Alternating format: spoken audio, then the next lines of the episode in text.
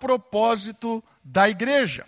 Essa série começou no domingo passado e nós começamos a observar, em primeiro lugar, algumas características do que é a igreja. Percebemos no texto do, do apóstolo Pedro algumas dimensões espirituais deste povo, algumas funções, algumas características peculiares do povo de Deus, exclusivo de Deus. Também percebemos que o primeiro propósito da igreja, a primeira chamada, ou o primeiro objetivo que Cristo chama o seu povo, igreja, é para cultuar a Deus, adorar ao Senhor. Então, na, na, na mensagem passada, a gente aprendeu, e a gente aprendeu juntos, que adorar ao Senhor é um objetivo da comunidade adorar ao Senhor no seu dia a dia e adorar ao Senhor de forma coletiva. A gente também aprendeu que cultuar a Deus é também servir a Deus. Quando nós prestamos culto a Deus, nós servimos a Deus. O primeiro objetivo que nós aprendemos do propósito da igreja é cultuar a Deus. E hoje nós vamos seguir. Vamos aprender mais uma característica. Vamos relembrar mais uma característica a respeito do propósito da igreja. E hoje, o propósito a ser ah, desenvolvido, que a gente vai estudar junto, é a edificação mútua. Quando Cristo estabelece a sua igreja, ele diz isso a Pedro, né? Tu és Pedro, e sobre esta pedra edificarei a minha igreja. Um dos objetivos é edificação. É a edificação mútua, porque é uma comunidade, é um povo, são é os filhos de Deus reunidos. E é, é interessante que o Novo Testamento, ele traz mais ou menos 36 ah, ordenanças de ah, edificação mútua. Amai-vos uns aos outros, servi-vos uns aos outros, aconselhai-vos uns aos outros, suportai-vos uns aos outros. Mais ou menos 36 dessas ordenanças de mandamento mútuo. É interessante que o objetivo, agora que nós vamos observar, Deus tem como propósito com o seu povo uma edificação, um crescimento espiritual, uma mudança. Porque Deus nos tirou de uma situação e Deus não se incomoda da situação como você se achega a Ele. Deus não despreza qualquer que seja a sua condição física e espiritual. Deus não despreza. Deus de despreza o coração soberbo. Aquele que acha que é irrepreensível, aquele que acha que não tem pecado, esse Deus despreza. Mas aquele que tem o coração contrito, aquele que se humilha diante do Senhor, acha graça. Então Deus não recusa a receber entre os seus filhos, ou seja, a resgatar do mundo, porque é o próprio Deus quem resgata. Deus não recusa pecadores. Ou mais, Deus busca pecadores. E aí o objetivo de Deus é transformar pessoas desfiguradas pelo pecado, destruídas pelo pecado, em Cristo. Por isso que somos cristãos, pequenos cristos. A imagem de Deus é resgatada em nós, porque a cada dia mais nós somos transformados à imagem de Cristo. Deus tem um padrão que é o Senhor Jesus. O Senhor Jesus é o ser humano perfeito, é o padrão a qual nós somos conduzidos dia a dia. Então, o objetivo secundário ou segundo, não é secundário porque não é questão de importância, mas segundo da igreja, é essa edificação mútua, cada um auxiliando o outro, para que possamos a cada dia nos tornar parecidos com o Senhor Jesus. E é isso, é isso que nós vamos observar no texto que eu quero expor de forma expositiva, o texto de Efésios capítulo 4. Por favor, abra comigo. Efésios capítulo 4. Nós vamos caminhar nesse texto hoje. E eu quero mais especificamente caminhar a partir do verso 11, mas eu quero ler o 4 desde o começo. E nós vamos parar no 11 e vamos examinar trechos deste texto, aprendendo a respeito do objetivo de edificação mútua que Cristo tem para a sua igreja. Efésios capítulo 4, Quero fazer a leitura desde o início do capítulo e comentar a partir do 11. Olha só o que diz a palavra de Deus. Rogo-vos, pois, eu, o prisioneiro no Senhor, que andeis de modo digno da vocação a que fostes chamados, com toda a humildade e mansidão, com longanimidade, suportando-vos uns aos outros em amor, esforçando-vos diligentemente por preservar a unidade do espírito no vínculo da paz. Há somente um corpo e um espírito, como também fostes chamados numa só esperança da vossa vocação. Há um só Senhor, uma só fé, um só batismo, um só Deus e Pai de todos, o qual é sobre todos, age por meio de todos e está em todos. E a graça foi concedida a cada um de nós, segundo a proporção do dom de Cristo. Por isso diz: quando ele subiu às alturas, levou cativo o cativeiro e concedeu dons aos homens. Ora, que quer dizer subiu, senão que também havia descido até as regiões inferiores da terra? Aquele que desceu é também o que mesmo que subiu, acima de todos os céus, para encher todas as coisas. Falando de Cristo e da unidade da fé. E olha só o que vai dizer agora. E ele mesmo, o próprio Senhor Jesus, concedeu uns para apóstolos, outros para profetas, outros para evangelistas e outros para pastores e também mestres. Esse é o primeiro versículo que eu quero chamar a sua atenção. Nós vamos falar do propósito de edificação mútua. E a primeira questão que eu quero chamar a sua atenção está envolvido na edificação é algo divino. A edificação começa no próprio Deus. Perceba uma coisa: o texto revela a obra de Cristo, revela a dimensão de quem é o Senhor Jesus, fala um pouco da importância do chamado, da unidade da fé, e aí ele vem com algo muito interessante. Ele fala assim: o próprio Cristo concedeu alguns, e ele diz algumas, algumas questões de dons. É o próprio Deus quem concede dons. Ele fala isso um pouquinho acima também. Concedeu dons. A ideia é o seguinte: a edificação mútua começa no próprio Deus. É o Senhor quem quer edificar o seu povo. Não é algo que parte de nós mesmos. Não é pela nossa própria força que vamos corrigir uns aos outros, animar uns aos outros, incentivar uns aos outros. Isso não vem de nós, isso vem de Deus. É Deus quem concede o dom. E dom aqui é no sentido de uma capacitação espiritual para servir. É Deus quem capacita os seus filhos espiritualmente para que estes sirvam uns aos outros, visando a edificação. Então, a primeira mensagem, a primeira lição que Paulo nos ensina aqui é que a restauração do pecador para se tornar a imagem de Cristo, essa edificação, esse processo de crescimento, é um projeto divino, é um plano de restauração do Deus Trino. É algo que parte do próprio Deus. E aí ele fala algo muito legal. Ele fala a respeito dos dons. E eu acredito especificamente aqui no texto de Efésios que estes dons estão ligados com líderes da igreja. Existem os dons de Romanos, por exemplo, que eu acredito que estão ligados para toda a comunidade. Existem os dons, as manifestações do Espírito, no, em 1 Coríntios 14, que está ligado também com toda a comunidade, para edificação, para unidade, para a glória de Deus. Mas eu entendo que esse texto aqui específico, ele está falando de dons concedidos para líderes, aqueles que vão pastorear, ensinar, profetizar Hã?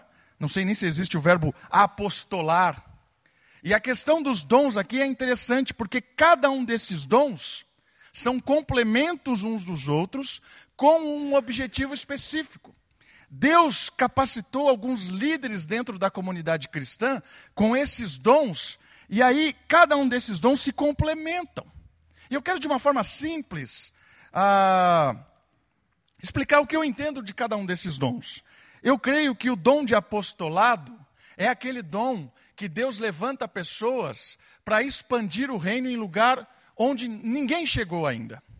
Os apóstolos foram desafiados a levar a mensagem do evangelho desbravar, porque a palavra apóstolo pode ser traduzido como mensageiro, como embaixador, é aquele que leva a identidade do reino aonde ainda as trevas reinam. Então, o apóstolo é aquele dom de alguém que desbrava em nome do evangelho. É importante a comunidade ter alguém com esse tipo de dom.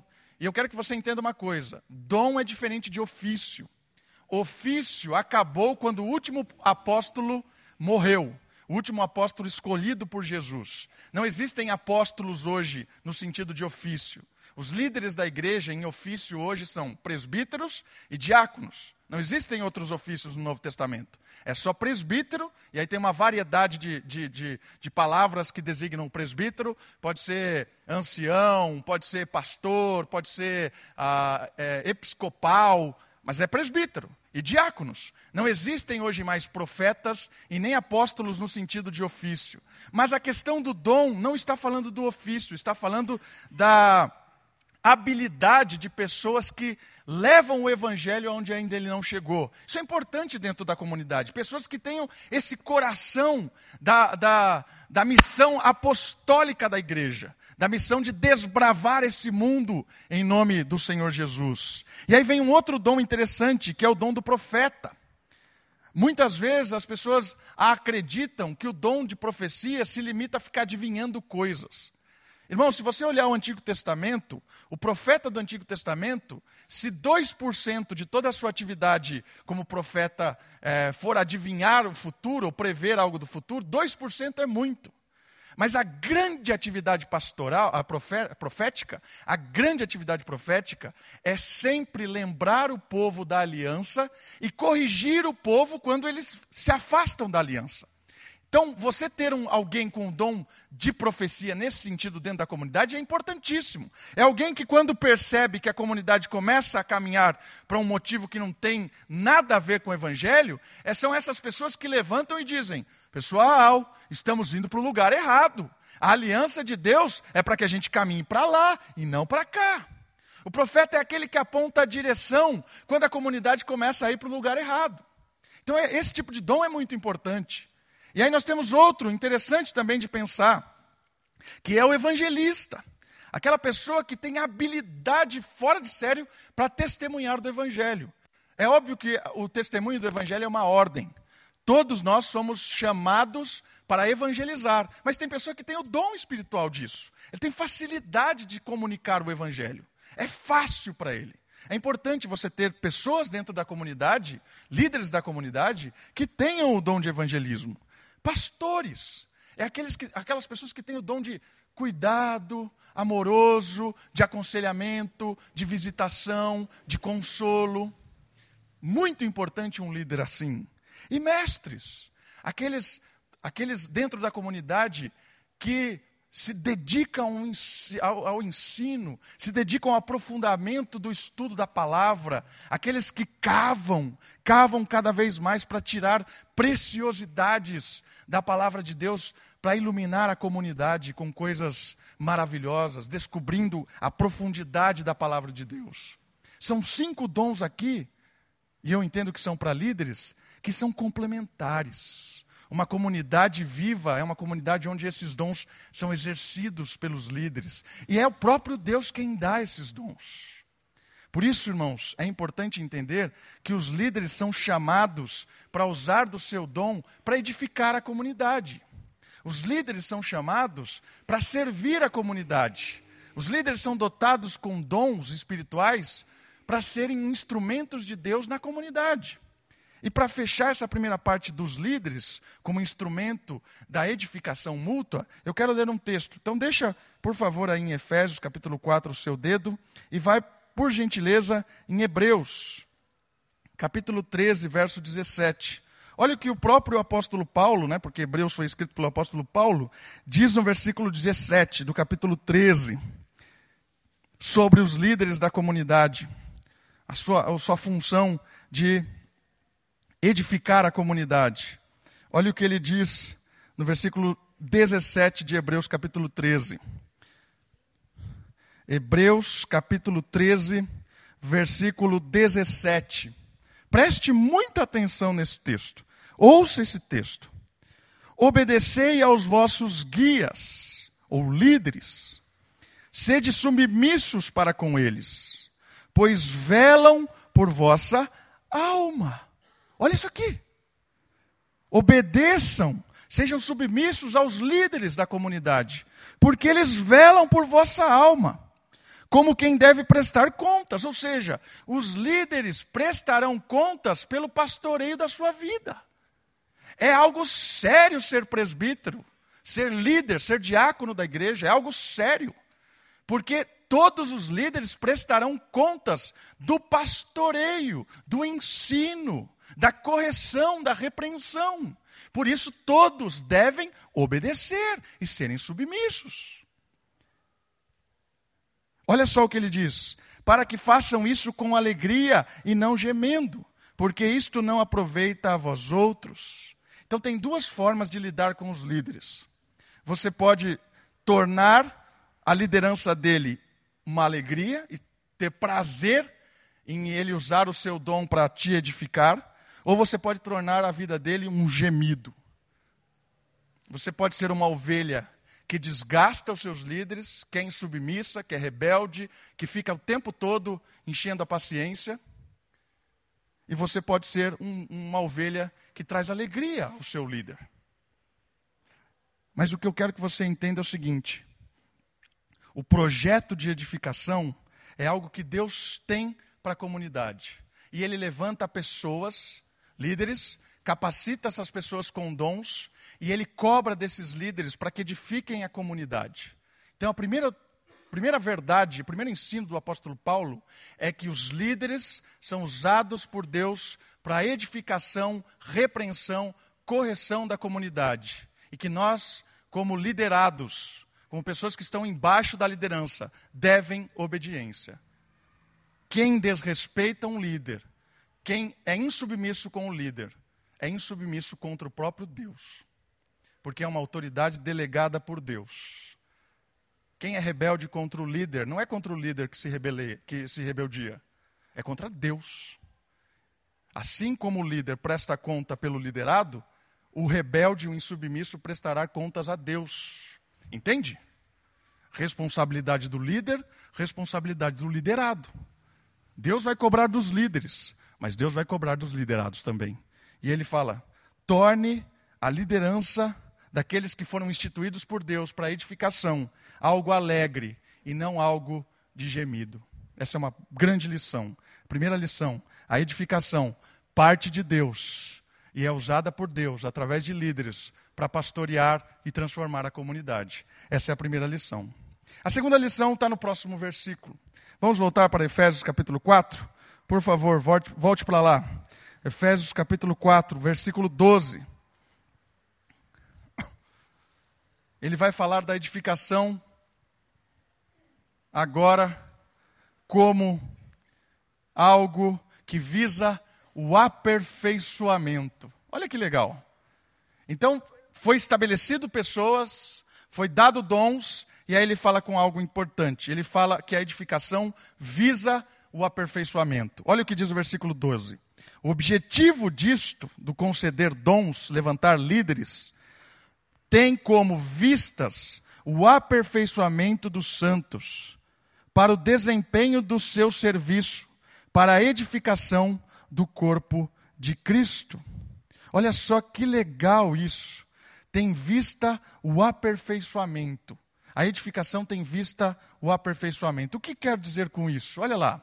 O, o projeto de Deus é utilizar-se de instrumentos para aperfeiçoar os seus filhos. Por meio da capacitação espiritual, há um crescimento mútuo na comunidade, na qual cada dia mais as pessoas abandonam seus estilos de vida e adotam os estilos ou o estilo de Cristo. A ideia de Deus, a ideia de Deus é aperfeiçoar cada dia mais, como um vaso, a, corrigindo os defeitos, as imperfeições de cada um de nós. O projeto de edificação mútua é o aperfeiçoamento. O projeto de Deus é que a cada dia mais possamos ser parecidos com o Senhor Jesus. Cada dia há um ajuste, cada dia há um acerto. Cada mensagem que eu ouço, eu ajusto alguma coisa, eu clamo pelo Senhor para que transforme algo. Cada conversa que eu tenho dentro da comunidade, eu saio motivado, animado, desafiado a corrigir algo. Cada vez que eu choro, querendo me afastar da fé, me balanço na fé, eu venho para a igreja, eu tenho um relacionamento com a igreja, eu tenho um relacionamento com os irmãos, e esse convívio, essa edificação, ela corrige essas falhas da fé essas, essas vezes que eu estou inseguro. Percebe a importância dos dons dados por Deus, a importância que você tem como indivíduo dentro da comunidade, ensinando, aconselhando, orando, isso é edificação mútua. Às vezes a gente acha que a gente não precisa mais aprender ou crescer. Porque se a gente não cresce, se a gente não aprende, a gente vai ficar imaturo para sempre. Ou se a gente acha que chegou no limite do aprendizado, cuidado porque você está começando a apodrecer. Porque o maduro, depois de maduro, ele se identifica como maduro ao ponto de começar a apodrecer. A gente nunca está parado dentro do reino de Deus, dentro da igreja. Nunca. Não existe ninguém perfeito.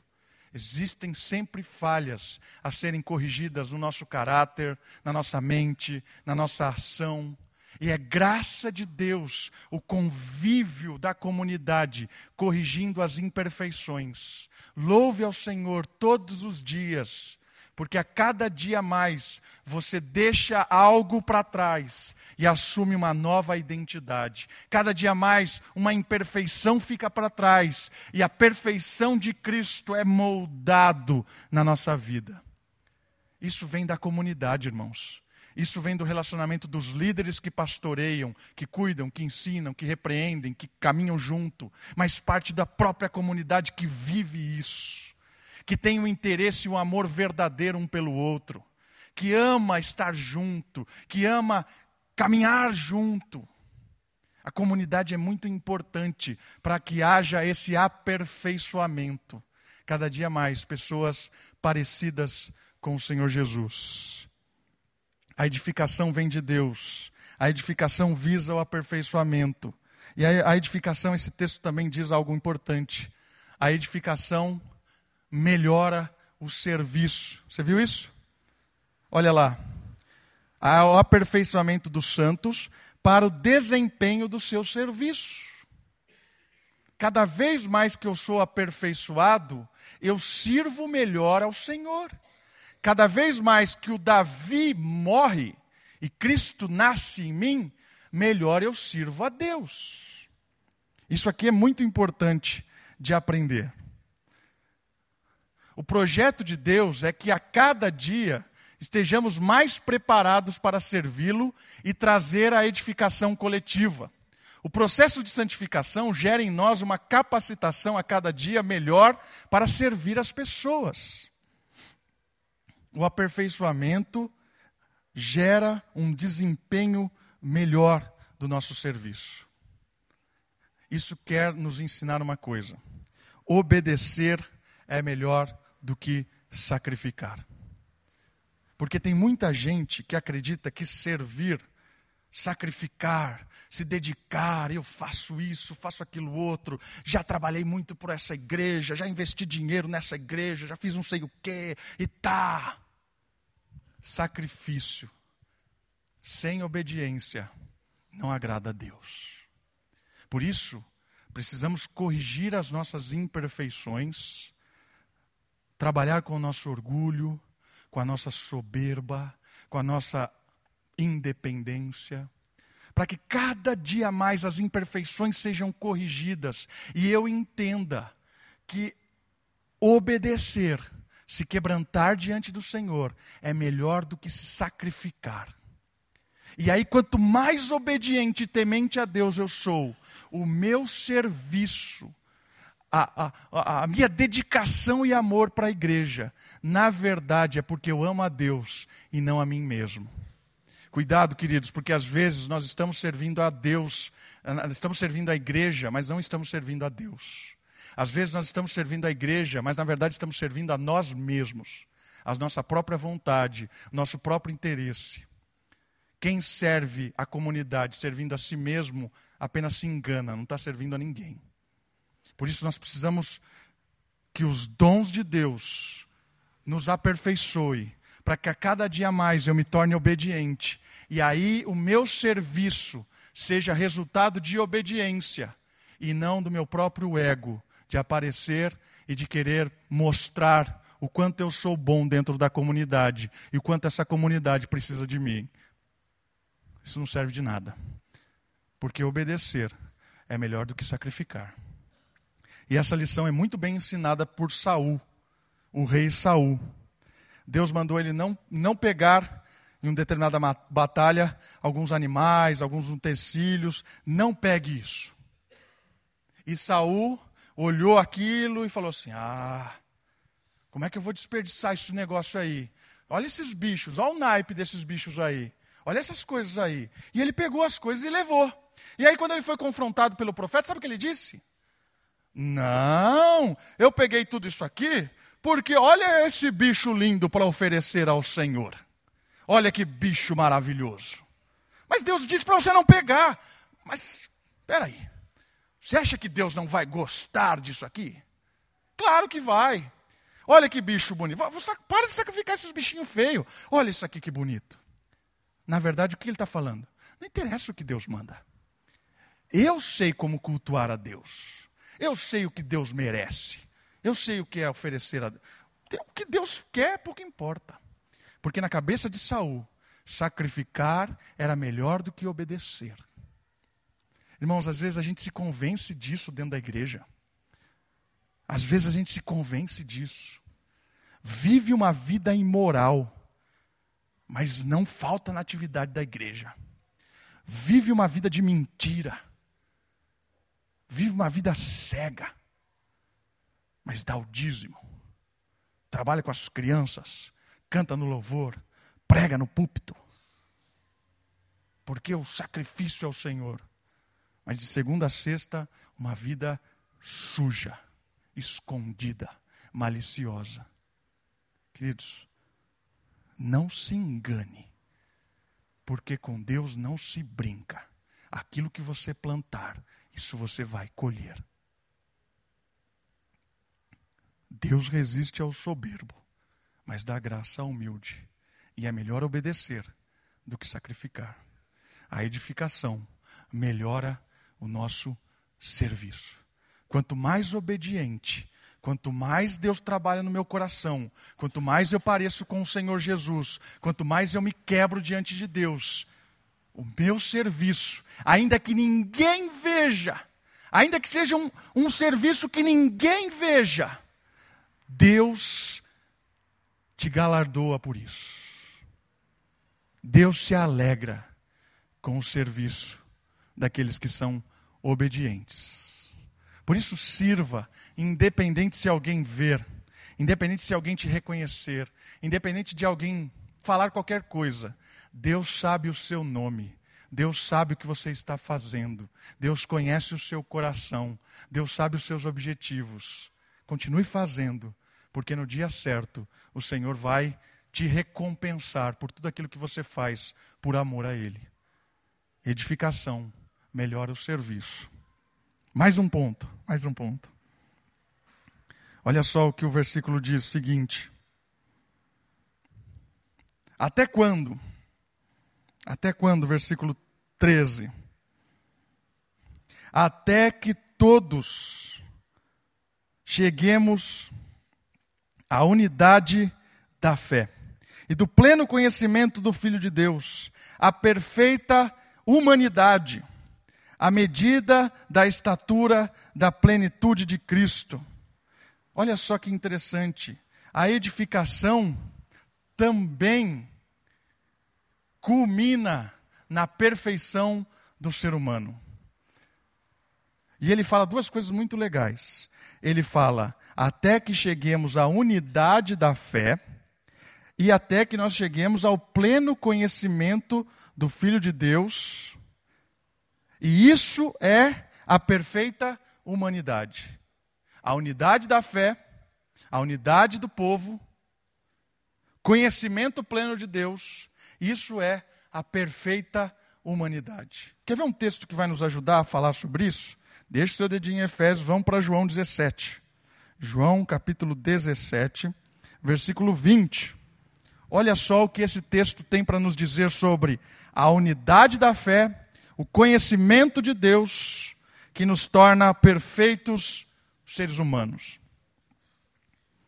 João, oração do Filho de Deus, capítulo 17, verso 20 até o 23.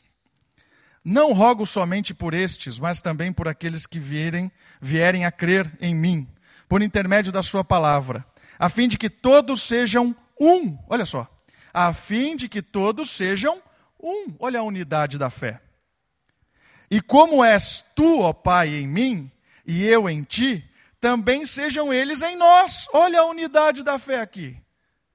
Certo? Para que o mundo creia que tu me enviastes. Eu lhes tenho transmitido a glória que, que me tens dado, para que sejam um como nós o somos. Eu neles e tu em mim, a fim de que sejam aperfeiçoados na unidade, para que o mundo conheça que tu me enviaste e os, e, e os amaste, como também amaste a mim. Olha que fantástico isso aqui. Quanto mais conhecemos de Cristo, quanto mais nos rendemos ao senhorio do Senhor Jesus, quanto mais obedecemos aquilo que Ele nos ensina, mais nos unimos com Ele e mais nos unimos uns com os outros, e há uma unidade da fé, uma comunidade unida, fiel, que o Espírito reina e traz paz, é uma comunidade que ama conhecer a Deus, ama conhecer ao Senhor Jesus, vibra. Quanto mais eu conheço deste Deus infinito, mais eu me torno um com Ele, eu me uno a Ele e eu me uno à comunidade. Porque o próprio João diz isso. Se dissermos que temos comunhão com Deus, ou se dissermos que andamos na luz e não temos comunhão uns com os outros, nós mentimos. Porque dizer que está com Deus, está andando na luz e não tem comunhão com os outros, é mentira, não tem como existir isso. A importância, quanto mais eu conheço a Deus, mais eu sou um com Ele, mais eu sou um com Cristo e mais nós somos um. Porque lembra de uma coisa importante: no final da história, no novo céu e na nova terra, Deus será tudo em todos. Há uma unidade plena do Espírito. Isso é muito legal. A edificação culminará no homem perfeito. Quanto mais busco a Cristo, quanto mais conheço ao Senhor, mais me uno a Ele, mais se uno com a comunidade e mais humano eu sou. Quanto mais eu conheço de Deus, mais humano eu sou e mais humanizado são as coisas que eu falo, penso, reflito. Quanto mais distante eu estou de Deus, mais animalesco eu me torno. Por que esse mundo está animalesco? Porque esse mundo não conhece a Deus. Por que tanta maldade? Porque não há conhecimento de Deus. Por que tanta destruição, tanta guerra, desonestidade? Porque falta conhecimento de Deus. Porque quanto mais eu conheço a Deus, mais unido a Ele eu fico, mais unidade do povo e mais humano eu me torno. Distante de Deus, animal. Perto de Deus, humano perfeito. A edificação culminará na perfeição da humanidade. Vamos seguir. Mais um pontinho. Olha o próximo versículo. A edificação, a edificação apaga a infantilidade. Olha o versículo 22. Versículo 22 não, deixa eu voltar para Efésios aqui. 4.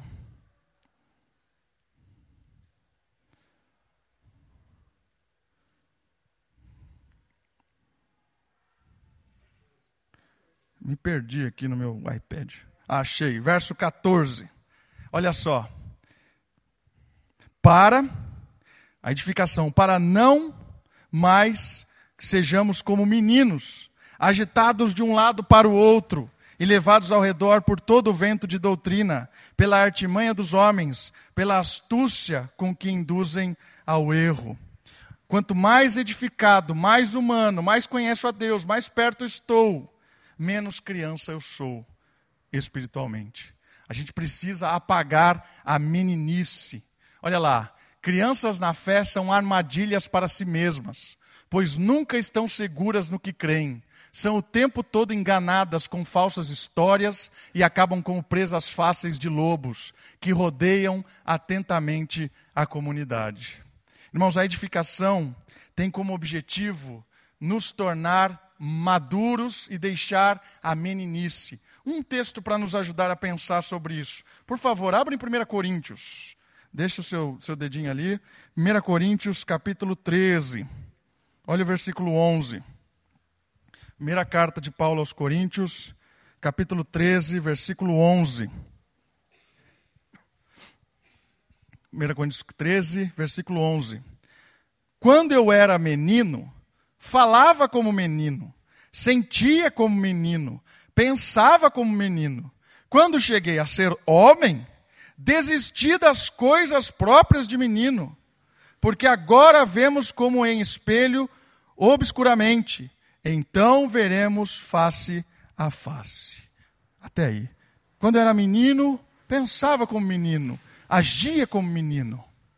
Mas agora sou homem, mulher, maturidade. A edificação gera em nós uma maturidade. Deve gerar em nós o fim da infantilidade. Infelizmente, a gente está numa cultura, parece que meio de Peter Pan, em que as pessoas não querem envelhecer. As pessoas não querem ter responsabilidades. Você vê jovem aí de 25, 30 anos vivendo como um adolescente. Às vezes você vê pessoas de 40 anos vivendo como um adolescente, querendo desregradamente viver a sua vida.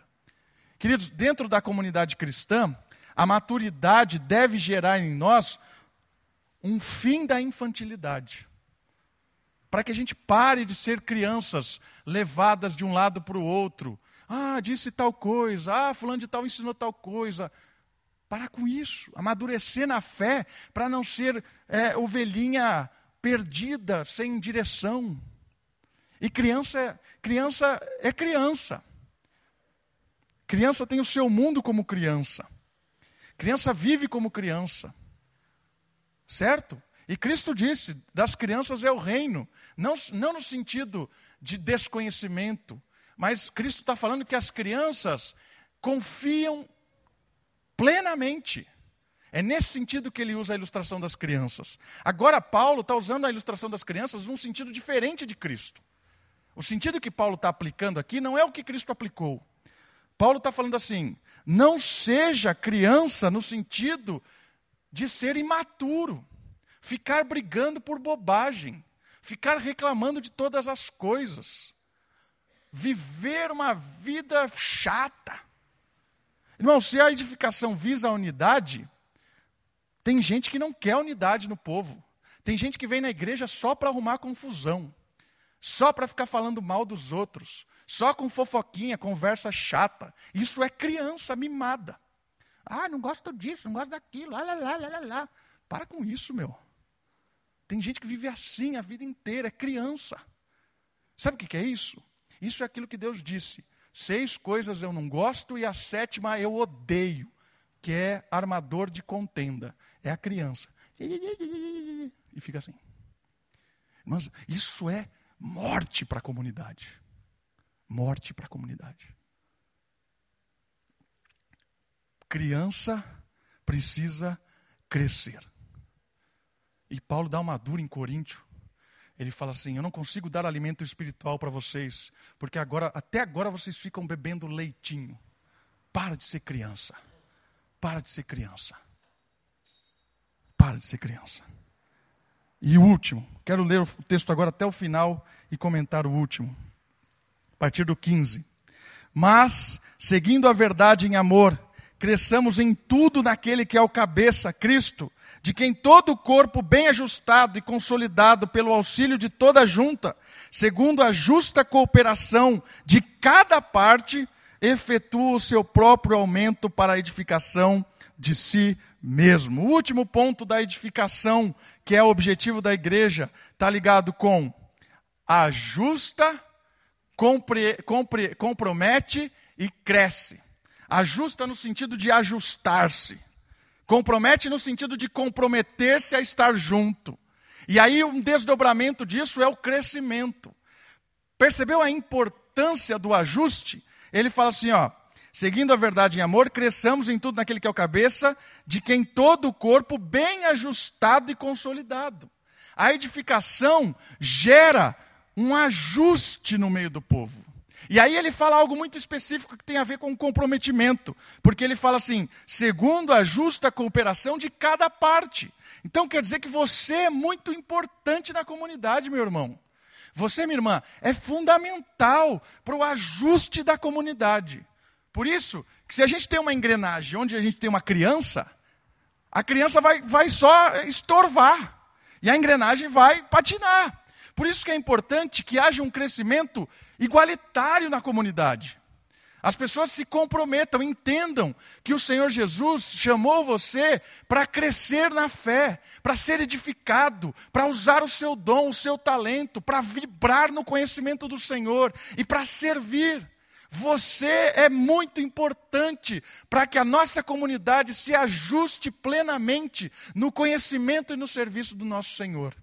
Por isso eu quero desafiar você a se comprometer com a comunidade, a se envolver com a comunidade, seja orando, seja participando dos cultos, seja se envolvendo na célula, seja trabalhando com as crianças, sendo, sei lá o que Deus chamou você para fazer.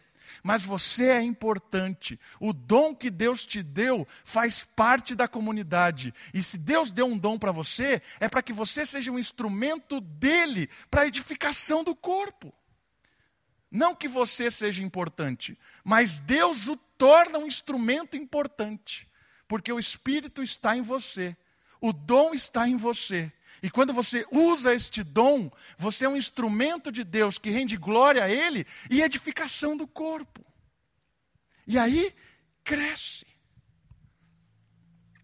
Irmãos, a nossa comunidade está crescendo. Graças a Deus, porque você está se envolvendo. A nossa comunidade tem crescido, graças a Deus, porque você tem se comprometido em vários aspectos. Agora eu quero falar bem da comunidade. A nossa comunidade está crescendo, graças a Deus, pelo seu interesse, pelo seu envolvimento, graças a Deus pelo seu compromisso. Eu sei que tem muitas pessoas que oram, tem muitas pessoas que se ajoelham pela comunidade. Isso é dom de Deus. A comunidade tem crescido porque você tem contribuído financeiramente. Isso é dom? É dom de contribuição, é dom espiritual. Quando você vibra em contribuir financeiramente com a comunidade. Irmãos, a nossa comunidade em tempo de crise, a nossa comunidade nos últimos dois anos, a comunidade cresceu em pessoas que se comprometeram financeiramente com ela. Veio o relatório da igreja presbiteriana do Brasil todo. A nossa igreja em Americana, se não é a única, é uma das únicas em que o crescimento de envolvimento de pessoas contribuindo financeiramente com a igreja cresceu. Isso é bênção. Bênção porque você está sendo usado por Deus. Graças a Deus, a comunidade tem se envolvido com evangelização. A comunidade tem se envolvido em anunciar o evangelho no seu dia a dia. A comunidade tem se envolvido em mostrar ao mundo que o Senhor é luz, sendo honesto na comunidade, vivendo um evangelho verdadeiro que transforma. Irmãos, a nossa comunidade tem crescido, graças a Deus pela sua vida, pela sua família, graças a Deus porque Deus tem te usado aqui no meio, graças a Deus. E quem está aqui percebe isso, quem está comprometido com a comunidade sente isso. Temos uma comunidade que cresce em amor, cresce em serviço, cresce em compromisso. Graças a Deus pela sua vida aqui na igreja.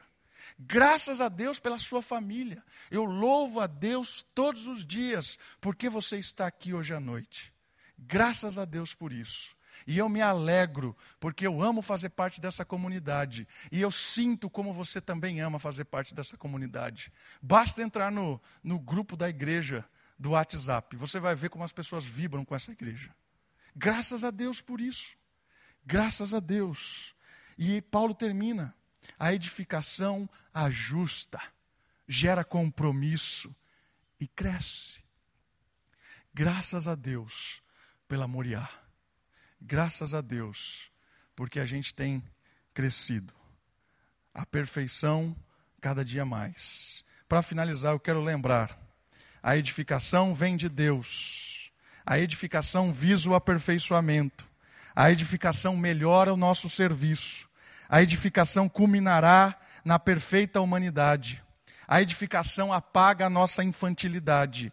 E a edificação ajusta, compromete e cresce. Louve a Deus pela sua família, pela Moriá. Olhe ao Senhor neste momento. Olhe ao Senhor.